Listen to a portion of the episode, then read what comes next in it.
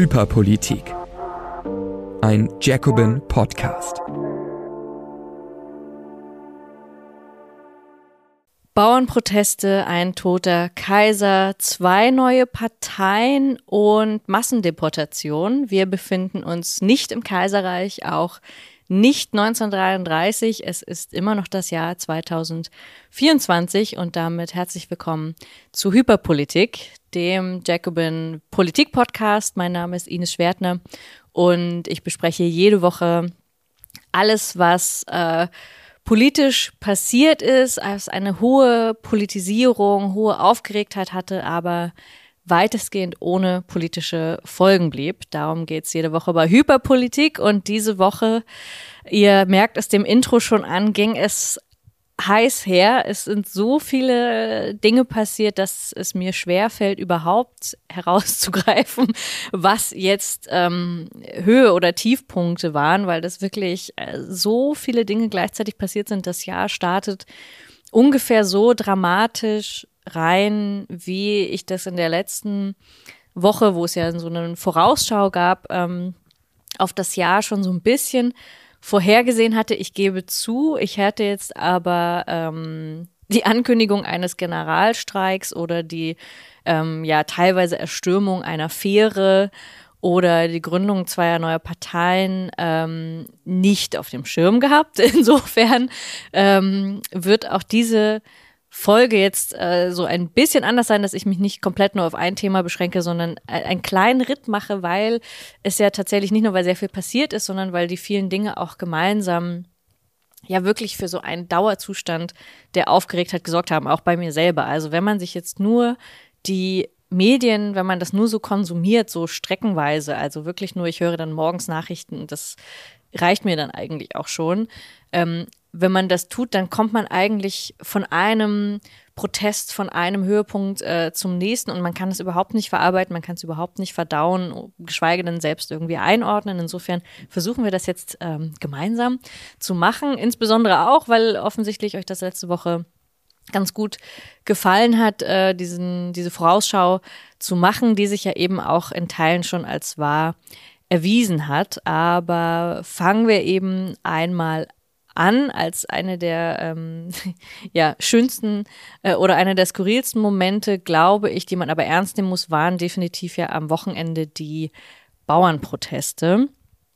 Äh, deswegen bin ich damit auch gleich eingestiegen, weil äh, ich habe ja eine Folge schon zu äh, den Landwirten und auch zu den Lokführern bereits vor Weihnachten gemacht, vor drei Wochen und zugegeben, da habe ich zwar schon viel über die Widersprüchlichkeit gesagt, also auch die Widersprüchlichkeit der Protestform und dass es in der Tendenz reaktionäre oder konservative Kräfte hat, aber diese Zuspitzung, äh, wenn man sich jetzt, wenn ihr euch die Folge nochmal anhören wollt, habe ich da vor drei, vier Wochen auch noch nicht so kommen sehen. Also, ähm, dass es jetzt so eine Protestwelle gibt, dass sich auch Handwerker anschließen ähm, und andere Unternehmer, ähm, dass es tatsächlich auch zu Autobahnblockaden kommt, dass äh, die konservative Presse, aber auch natürlich äh, CDU, CSU, Aiwanger und die AfD versuchen, die Proteste vor den Karren zu spannen. Also das Ganze habe ich schon so ein bisschen erahnt, aber jetzt in dieser Art und Weise muss man es, glaube ich, nochmal sagen, ähm, war es doch jetzt viel, viel drastischer, als man hätte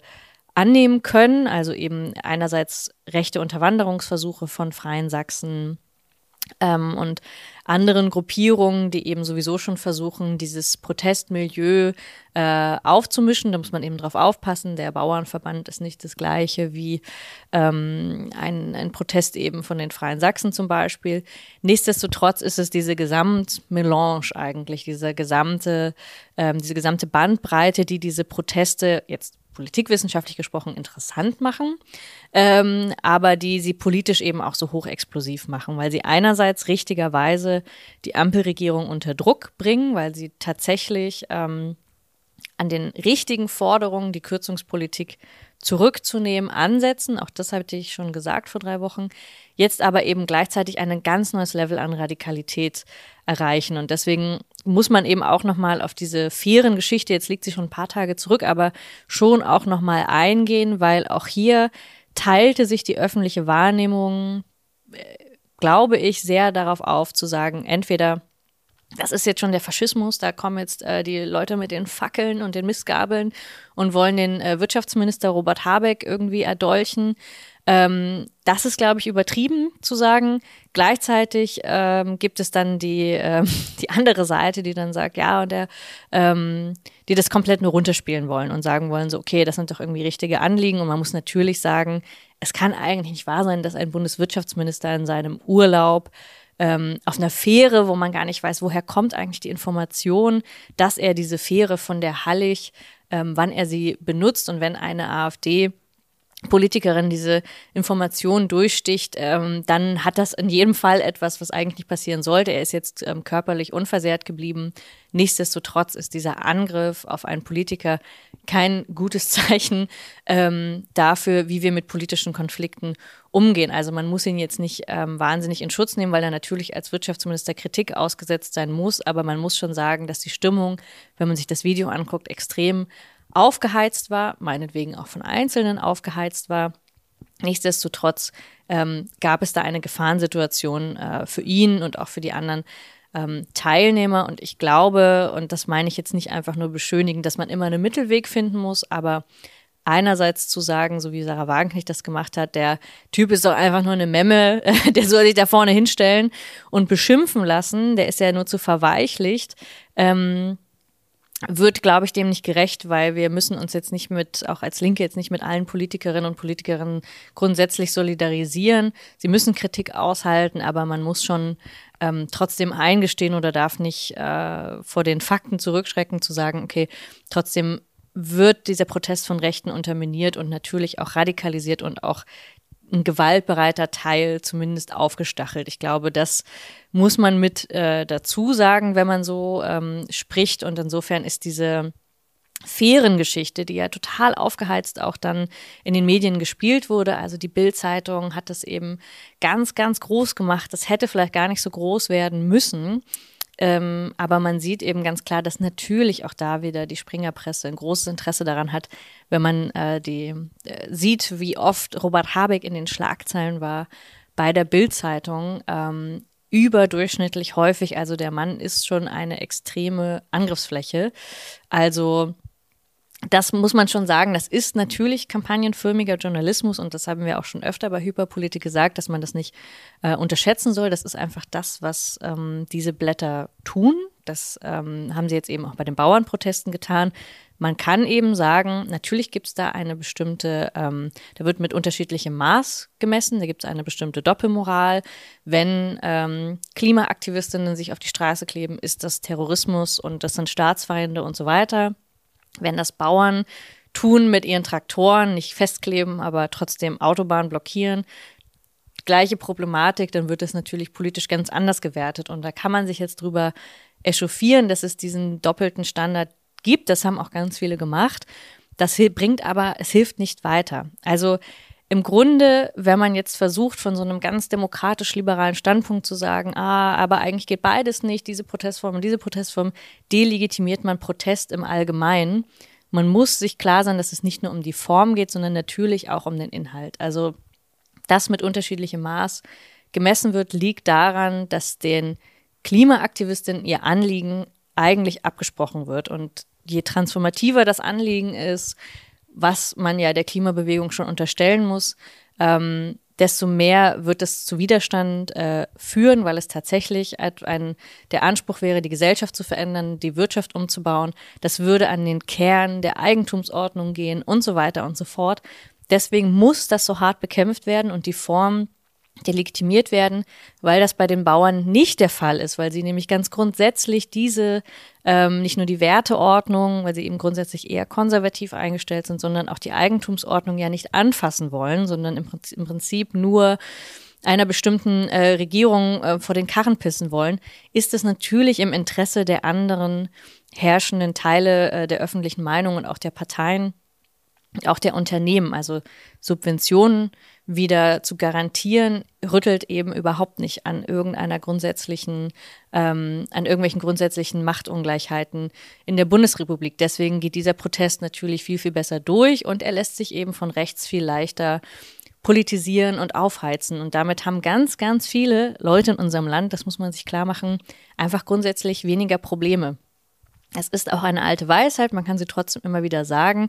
Liberale, viele Liberale würden im Zweifel lieber den Faschismus unterstützen als linke Regierungen, geschweige denn Sozialismus, wenn sie sich entscheiden müssen. Also sie würden einfach auch eine rechte Regierung, so es sie gäbe, immer noch eher unterstützen, ähm, genauso wie solche Proteste sie immer wieder eher unterstützen würden, weil sie eben die Marktfreiheit garantiert, weil sie trotzdem äh, an ganz bestimmte Unternehmerdenken äh, appellieren, würden sie immer noch weiter unterstützen als äh, die Klimabewegung, die vielleicht mehr staatliche Eingriffe fordert oder die vielleicht mehr Begrenzung fordert und auch einfordert, dass sich Einzelne, dass sie ihr Leben ändern müssen, dass sich die Wirtschaft ändern muss. Insofern müssen wir uns mit diesen doppelten Standards ähm, ja nicht abfinden, aber es muss, glaube ich, sehr, sehr klar sein, dass es sie einfach gibt und dass es diesen Kampagnenjournalismus gibt und dass er tendenziell immer von rechts, also dass er rechte Politik eher befördert und dass eben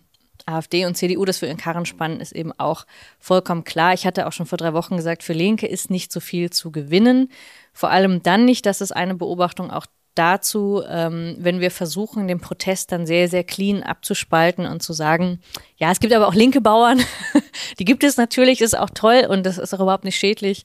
Ähm, die, eine, eine linke Agrarwende oder auch ähm, ja, eine andere Agrarpolitik vorzuschlagen, äh, das versuchen produktiv zu wenden, zu sagen, die CDU hat doch auch selber 16 Jahre lang das Landwirtschaftsministerium inne gehabt. Das stimmt alles. Aber allein mit den rationalen Argumenten, das merkt man bei der Klimapolitik, das merkt man aber auch jetzt wieder bei diesen Landwirtschaftsprotesten, allein mit den rationalen Argumenten werden wir wahrscheinlich nicht gewinnen, weil die Proteststimmung ist gerade das entscheidende Moment. Und es ist ja manchmal wie bei den Subventionen, wie bei Energiepreisen, Manchmal ist es dann einfach nur der Tropfen, der das fast zum Überlaufen bringt, aber eigentlich steht dahinter eine ganz grundsätzliche andere Kritik an dieser Ampelregierung, die wir ja auch teilen, aber aus anderen Gründen eben. Und ähm, deswegen ist es ganz, ganz schwer, diese Proteststimmung von links aufzunehmen. Man muss aber eben auch sagen, als eine Lehre vielleicht, die Linke hat aus den Corona-Demos, aus Friedensdemos, ähm, und äh, jetzt auch wieder aus diesen äh, Bauernprotesten wenig gelernt, würde ich sagen, eben weil sie immer noch versucht, den Protest zu rationalisieren, versucht allein mit guten Argumenten, die immer richtig sind. Ähm, wir sollten noch an der Aufklärung festhalten. Nichtsdestotrotz wird das nicht reichen, wenn wir sozusagen den einzig richtigen Protest ähm, dagegen stellen, dass es sozusagen ähm, nimmt den, den Zorn nicht richtig auf, nimmt die Frustration nicht richtig auf, lenkt es, versucht es vielleicht in die richtige Richtung zu lenken, aber so funktioniert so ein ähm, Massenprotest in der Regel nicht. Und wir müssen eben auch aufpassen, nicht auf diesen liberalen Standpunkt zu verfallen und dann plötzlich diese Protestform zu delegitimieren, weil wir sonst grundsätzlich eigentlich Massenproteste in Frage stellen, obwohl wir ja sagen würden, das ist manchmal notwendig, vielleicht sogar wünschenswert. Insofern ja, viele, viele Fallstricke, die jetzt bei diesen Bauernprotesten ähm, stattgefunden haben. Und um zum nächsten Thema zu kommen, wie gesagt, die Folge folgt jetzt einem etwas anderen, einer etwas anderen Reihenfolge, aber ich will zumindest die Brücke schlagen von dem, von dem Bewegungsmoment, von dem Protestmoment hin zur Institutionalisierung beziehungsweise auch zu den Plänen, die ähm, Rechte womöglich dann auch daraus ziehen und wo die Verbindung besteht. Denn gleichzeitig in dieser Woche haben sich ja nicht nur das Bündnis Sarah Wagenknecht gegründet, sondern es gab jetzt auch, noch nicht offiziell, aber zumindest die ähm, äh, Ankündigung, dass auch die Werteunion ihre eigene Partei gründet. Man fragt sich, brauchen wir noch, brauchen wir neben den Freien Wählern jetzt noch eine Partei im rechtskonservativen Spektrum, die sich zwischen irgendwo zwischen CDU und AfD bewegt? Ähm, brauchen wir natürlich nicht. Und es ist auch die Frage, ob die Werteunion das schafft,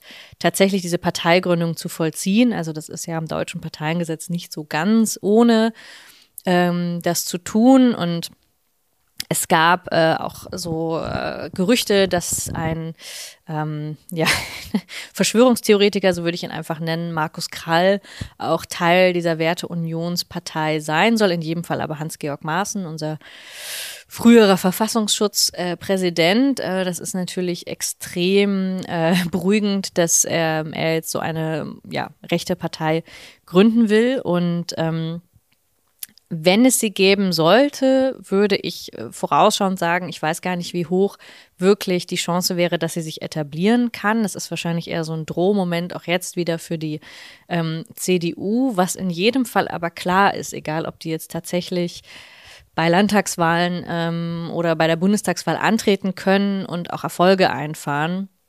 Was klar ist, mit jeder solchen Parteigründung öffnet sich eigentlich das Feld, also das, das Feld Mitte rechts wird eigentlich de facto immer größer. Also man kann sich jetzt ganz lange darüber unterhalten, wo genau stehen sie eigentlich zwischen CDU und AfD, also wahrscheinlich traditionell konservativ werteorientiert näher an der CDU. Ähm, aber in Migrationsfragen sind sie sicherlich so viel hardliniger unterwegs, dass sie stärker zur AfD tendieren.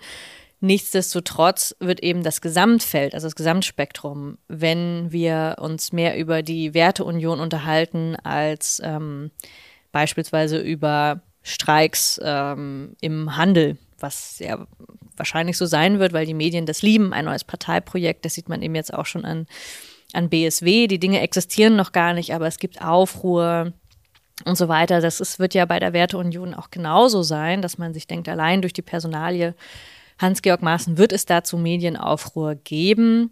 Und deswegen insgesamt ähm, nährt das eigentlich von der Aufmerksamkeitsökonomie, merkt man dann, dass von den Nachrichten, die es gibt, wird es auf jeden Fall viel, viel mehr werden diese rechten äh, Talking Points vorkommen. Selbst wenn sich herausstellen sollte, dass diese Partei nicht ähm, lange lebt. Und man merkt eben auch schon, dass was wir über viele Wochen jetzt schon besprochen haben, dass der migrationspolitische Diskurs jeden klassenpolitischen Diskurs überdeckt, hat man auch gesehen bei der Pressekonferenz vom Bündnis Sarah Wagenknecht. Ich habe mir das zwei Stunden lang angeguckt, ähm, ähm, kann nur sagen, Respekt an Fabio De Masi, der Mann muss verbrannte Hände haben, so viele Kohlen, wie er aus dem Feuer holen musste. Also ähm, das ist auch ein massiv widersprüchliches Parteienprojekt, das ähm, versucht, als neue Volkspartei den Spagat zu machen zwischen äh, Unternehmern, Arbeitern und einer neuen Sozialpartnerschaft. Das ist ähm, interessant. Ich bin noch nicht ganz am Ende gekommen der Analyse, weil ich finde, man muss noch immer das ähm, Parteiprogramm äh, abwarten, bevor man das wirklich äh, einordnen kann. Aber das, was man jetzt sehen konnte von den zwei Stunden Pressekonferenz, war eindeutig, dass die Widersprüchlichkeit ähm, im Verhältnis zu der Folge, die ich vor ein paar Wochen dazu gemacht habe, eher noch zugenommen hat. Und auch wenn jemand wie Fabio De Masi wirklich äh, fachlich wahnsinnig kompetent ist, weiß ich nicht, ob ein Mann in der Lage ist, diese ganzen objektiven Widersprüche zwischen, es gibt da Agendapolitik-Leute, ähm, also neben ihm ähm, als Spitzenkandidat, der antritt, ähm, diese ganzen sozialpolitischen, wirtschaftspolitischen Widersprüche zu glätten, bin ich nicht sicher. Aber was ich eben eigentlich sagen wollte, dass 80 Prozent der Fragen der Journalistinnen und Journalisten drehten sich um die Fragen von ähm, Migration. Und daran merkt man eben, selbst wenn man versucht und selbst wenn Einzelne versuchen, dem einem klassenpolitischen Kern zu geben, ähm, wird es in dem Diskurs, der so beherrscht ist von der Frage, wird es definitiv darum gehen.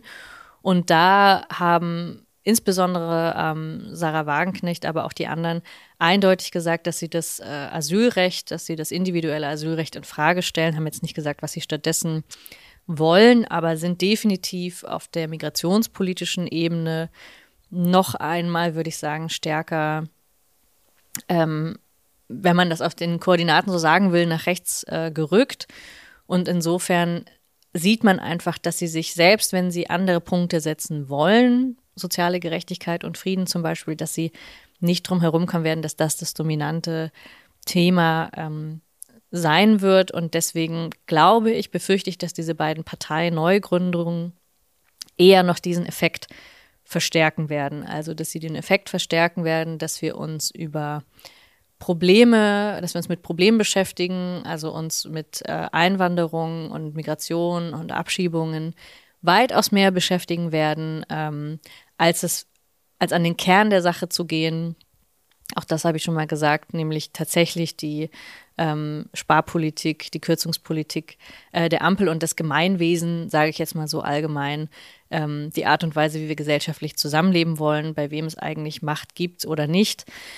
Ich kann mich immer noch irren, ähm, dafür werde ich vielleicht auch viel Kritik einstecken jetzt in den Kommentaren. Ich kann mich irren, aber das wäre auch jetzt nach dieser Pressekonferenz und nach der Ankündigung mit der Werteunion meine etwas düstere ähm, Voraussicht, was das Parteienspektrum und den Diskurs angeht. Mm.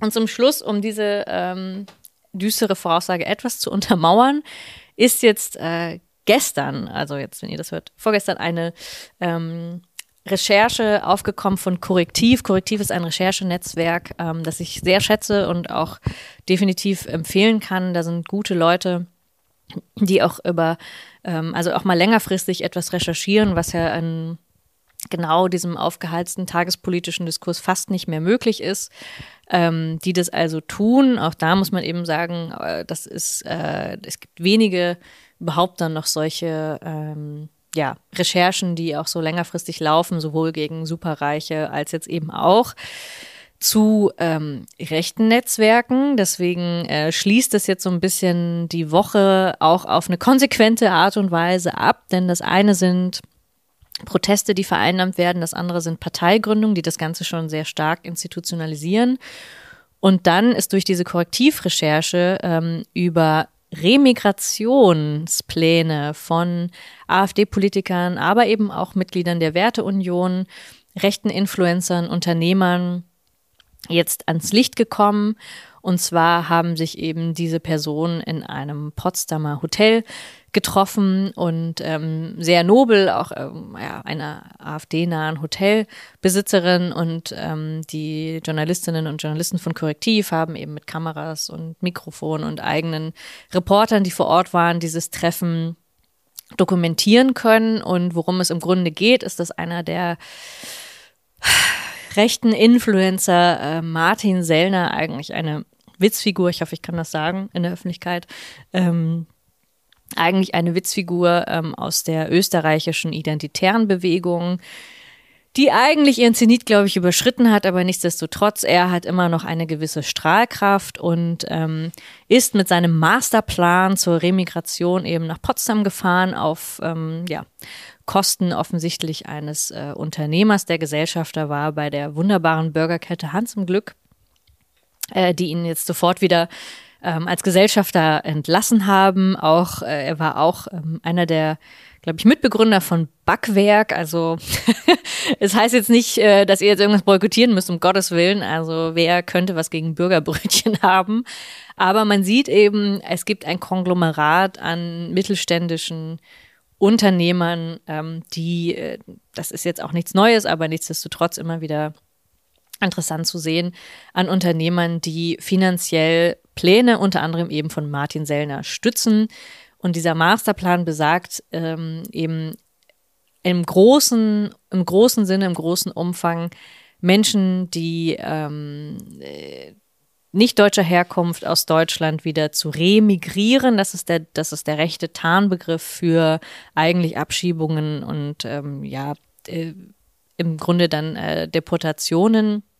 Das würde man jetzt nicht so nie so sagen. Deswegen benutzt man eben diesen anderen äh, Begriff. Im Grunde bedeutet das aber selbst derjenigen, die einen deutschen Pass besitzen. Und man hat sich da in diesem Potsdamer Hotel auch gefragt, ob wie das denn gehen könnte, weil das ja eigentlich rechtlich wahrscheinlich schwierig wäre, juristisch das alles durchzusetzen. Da gibt es ja dann ähm, ja dann auch irgendwie das deutsche Grundgesetz, aber darüber hat man sich auch ähm, Gedanken gemacht, weil man hat ja auch äh, Juristen dabei, also hat das Ganze diskutiert. Ähm, das wirkt jetzt eben alles noch super fern, weil man denkt, gut, jetzt kann einfach irgendein rechter Influencer wie Martin Sellner, kann ja sonst einen Plan mitbringen. Ähm, von dem Mann gibt es auch Videospiele, das ist alles überhaupt nicht ernst zu nehmen. Ähm, warum sollte uns das überhaupt kümmern, dass irgendwelche Witzfiguren sich in einem Hotel treffen? Ich meine, äh, Linke machen in Kreuzberger Kneipeabenden, äh, planen die auch den nächsten Organizing Workshop, who cares, so ein bisschen. Also ähm, warum sollte uns das interessieren? Der etwas interessantere Anteil vielleicht neben dieses ähm, Masterplans, der jetzt natürlich die meiste Aufmerksamkeit bekommen hat, weil er so offen faschistisch war, muss man ja einfach sagen, ähm, dass Menschen, auch wenn sie legal hier sind, einfach abgeschoben werden können, ist natürlich der absolute Wahnsinn. Aber ähm, der andere Teil, den ist jetzt sehr an die Realpolitik verknüpft und deswegen ist es eben nicht mehr nur einfach so ein, so ein komischer ähm, Plan irgendeines rechten Influencers, ist auch die Recherche dazu, dass eben diese Unternehmer viel Geld dafür geben, auch für konkrete Wahlkämpfe. Also zum Beispiel war auch der Fraktionsvorsitzende des Sachsen-Anhaltinischen Landtages mit vor Ort, der AfD, der offen für Parteispenden geworben hat, auch für Spenden für ihn selbst, die also schon sehr vorausschauend nicht nur jetzt ähm, für Brandenburg, Sachsen, Thüringen die Landtagswahlen planen, sondern eben auch schon für Sachsen-Anhalt. Und ich war zuletzt einmal da im Landtag und habe das gesehen. Vielleicht habe ich es ja auch schon gesagt, dass wirklich äh, die AfD-Fraktion in Sachsen-Anhalt massiv auftritt. Also wirklich die Stimmung in diesem Landtag, das ist ähm, das ist eigentlich kein geordneter Landtag mehr, zumindest war das bei diesem Tagesordnungspunkt so, sondern es war wirklich Geraune, Geschimpfe, nochmal wesentlich mehr, als es im Bundestag auch schon so ist. Man konnte gar nicht mehr erkennen, wenn jemand von der FDP oder von der CDU gesprochen hat, war mir gar nicht immer klar, ob das jetzt vielleicht doch jemand von der AfD sein könnte. So sehr ist dieser ganze Landtag sowieso schon von der Gesamtstimmung her nach rechts gerückt. Und ähm, wenn halt jemand anwesend ist, jetzt sowohl äh, der persönliche Referent von Alice Weidel, der gesagt hat, wir wollen das auf die Bundesebene heben, wir wollen ein großes Influencer-Programm machen, eine Social-Media-Kampagne, dann ist das ja auch schon vorausschauend auf den Bundestagswahlkampf. Und dann sieht man ja auch schon, wie viel mehr Ressourcen die AfD verwenden möchte für ihre Wahlkämpfe. Ähm, äh, der Vorsitzende aus Sachsen-Anhalt hat eben gesagt, so er möchte in jedem Briefkasten sein ähm, mindestens einmal muss die AfD-Werbung äh, drin sein. Und das ist eben schon sehr vorausschauend geplant auf Wahlergebnisse. Und das Ganze würde sich jetzt, und ich will es nicht überdämonisieren, das habe ich auch letzte Woche so gesagt, aber trotzdem braucht man einen realistischen Blick dafür, dass diese rechten Netzwerke schon sehr viel weiter im Voraus planen, als wir das jetzt vielleicht tun.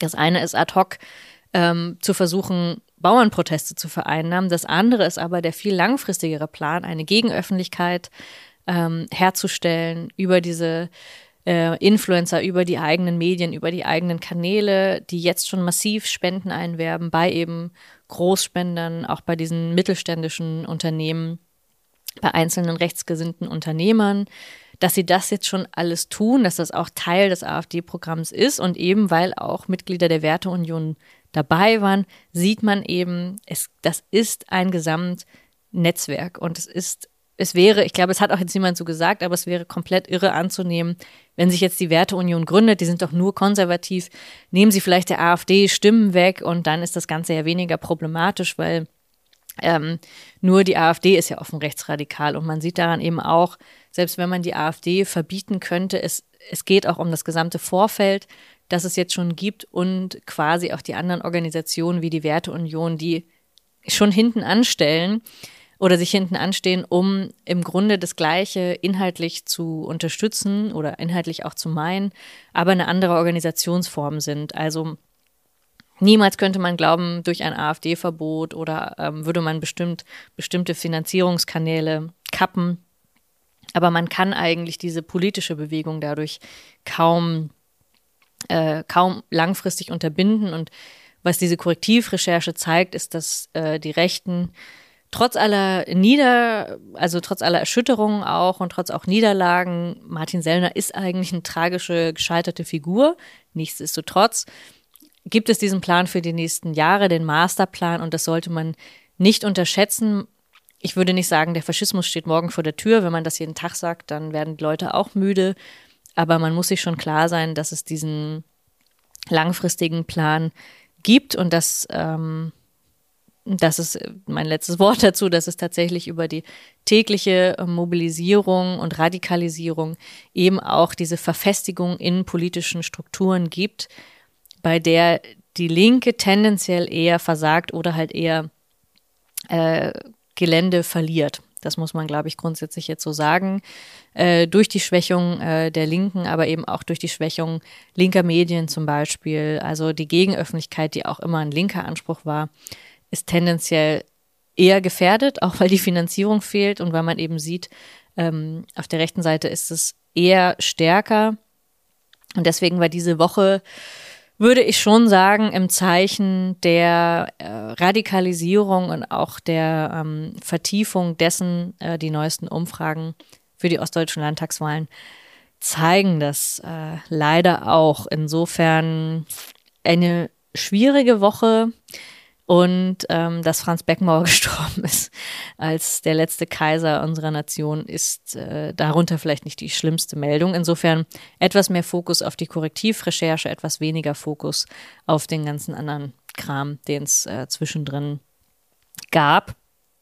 Aber um positiv zu enden, das fällt mir jetzt auch in dieser Woche, die wirklich ein bisschen irre war, ähm, äh, wirklich schwer, aber äh, dieser Tage streiken auch äh, in einem unbefristeten Streik nicht nur die Lokführer, über die habe ich eben auch schon genug geredet.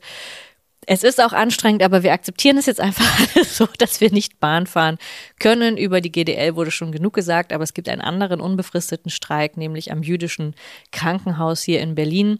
Zum ersten Mal streiken die Beschäftigten in dem Krankenhaus und das ist wirklich ähm, Sowieso auch besonders, ähm, jedes Mal, wenn zum ersten Mal gestreikt wird, äh, ist das immer eine besondere Stimmung, auch unter den Beschäftigten, weil sie sich das erste Mal getraut haben, so etwas zu tun und wirklich in den Widerstand zu gehen. Und weil man ja auch sieht, ich hatte das auch schon mal bei einem anderen Streik hier in äh, Berlin bei den, ähm, beim Deutschen Roten Kreuz. Also man merkt einfach auch, dass ähm, die einzelnen Krankenhäuser oder da, wo sie können, dass wirklich diese Krankenhausbewegung nicht vorbei ist. Es gibt halt, es findet in unterschiedlichen Zyklen statt. Es gibt nicht diesen einen großen Protest wie jetzt bei den Bauern. Man kann jetzt nicht ad hoc alle Pflegerinnen und Pfleger auf die Straße holen. Aber es gibt eben immer wieder diese Leuchttürme, die jetzt wie im jüdischen Krankenhaus ähm, sagen, wir hören ja auf zu arbeiten und wir fordern bessere Bedingungen und höheren Lohn. Und das ist wirklich besonders wichtig, weil es ja die ganze Gesellschaft ähm, angeht. Ist es bei den Bauernprotesten im Prinzip ja auch wegen der Lebensmittelpreise, aber im Pflegebereich ist es ja noch so viel akuter, dass man denkt, es hängen einfach direkt Menschenleben daran, ob die Versorgung gesichert ist oder nicht. Insofern können die Pflegerinnen und Pfleger eigentlich noch viel mehr ähm, wuchtig kämpfen, aber sie haben eben nicht so eine starke Lobby und sie kämpfen eben so vereinzelt in einzelnen Krankenhäusern. Manche sind eben dort angestellt oder im öffentlichen Dienst angestellt und deswegen gibt es diese einzelnen Tarifauseinandersetzungen und wir merken nicht immer, dass es diese Kämpfe gibt, aber es gibt sie eigentlich andauernd und vielleicht könnte es ja tatsächlich mal statt einer Bewegung geben mit reaktionären Tendenzen, tatsächlich eine, einen Pflegeaufstand, eine, eine Pflegebewegung geben, die über diese einzelnen Streiks hinaus diesen gesellschaftlichen Anspruch noch viel, viel stärker machen können. Dafür braucht es aber viel, viel mehr Aufmerksamkeit, auch jetzt für diese einzelnen Auseinandersetzungen. Ähm, der Ricardo Lange macht es schon als einer der bekannten